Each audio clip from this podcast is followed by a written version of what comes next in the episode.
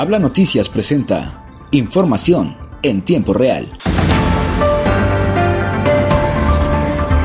El gobernador Miguel Ángel Riquelme Solís acudió al Instituto Tecnológico de la Laguna para supervisar la modernización de la barda perimetral. Con este tipo de acciones, el mandatario estatal afirmó que se refleja la coordinación que existe con el Ayuntamiento de Torreón. Esa barda fue dentro de mi gestión como presidente de la Sociedad de Alumnos, uno de mis mayores anhelos, subrayó Riquelme Solís. El gobernador agradeció que fuera dentro de su administración estatal que se pudiera cristalizar esta obra, pues esta institución se ubica en una de las vialidades con mayor circulación de la ciudad y le dará una mejor imagen.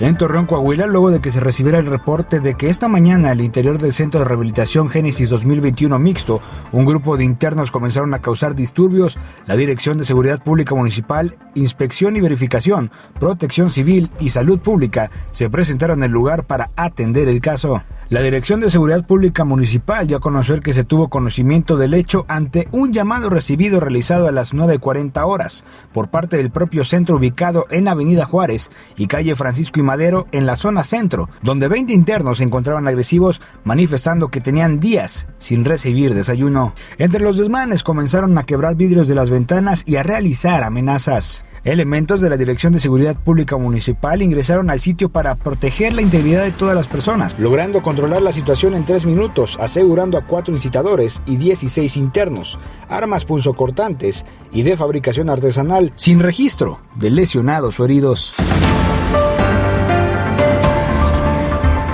Cambiando de estado en Gómez Palacio Durango, con motivo del Día Internacional del Síndrome de Down, el Sistema Municipal para el Desarrollo Integral de la Familia llevó a cabo distintas actividades con la participación de jóvenes del Centro de Integración Laboral, el cual les apoya en el proceso de capacitación para el trabajo. En las instalaciones del DIF, las encargadas de la institución les dieron el recibimiento y los gafetes como empleados del día para posteriormente convivir en un desayuno antes de comenzar con una intensa jornada de labores. Posteriormente, los jóvenes fueron trasladados a las instalaciones de la escuela Pamar, que es parte del mismo DIF, y en la cual se atienden a niños y adolescentes de las familias en condiciones vulnerables, quienes ofrecieron la obra de teatro Llegó la primavera.